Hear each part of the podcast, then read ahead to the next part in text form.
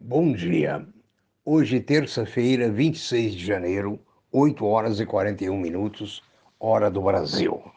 Aqui, professor Aécio Flávio Lemos, professor de RH, áreas de administração, comércio exterior e vinculadas.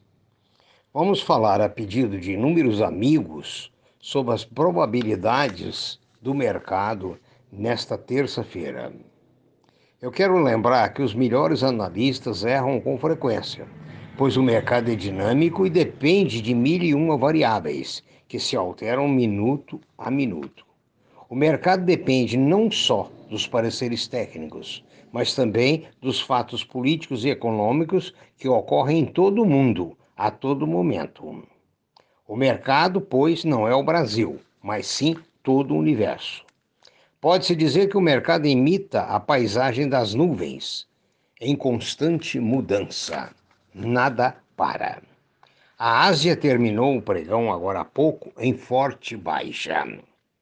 A Europa funciona no momento em alta. A previsão para os Estados Unidos é de baixa. A previsão.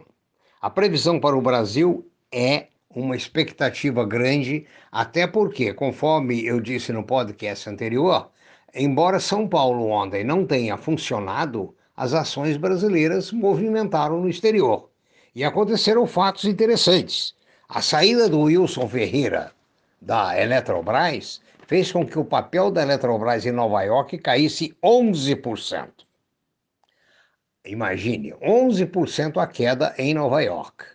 Agora, a Vale foi outro problema ontem fora do Brasil ela caiu 8% com a falta de acordo entre o governo de Minas Gerais e a direção da Vale. Então, mais uma vez, bolsa aqui fechada não quer dizer estabilidade ou manutenção dos valores.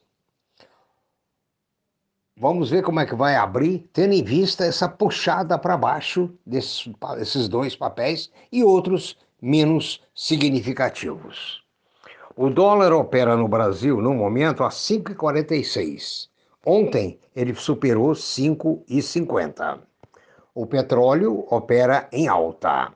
O ouro, no momento, é negociado a 1.853 dólares por grama. Os metais duros estão todos em baixa. As commodities operam em alta, exceto o trigo, que está em baixa.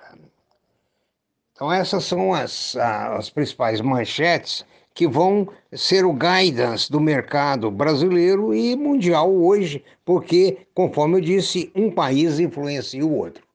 Caso o amigo amiga deseje algum esclarecimento que esteja ao alcance do nosso pouco conhecimento, sugestões etc., são bem-vindos pelo e-mail provisões, ah, desculpa, previsões econômicas, arroba gmail.com. Um bom dia, bons negócios e muita prudência.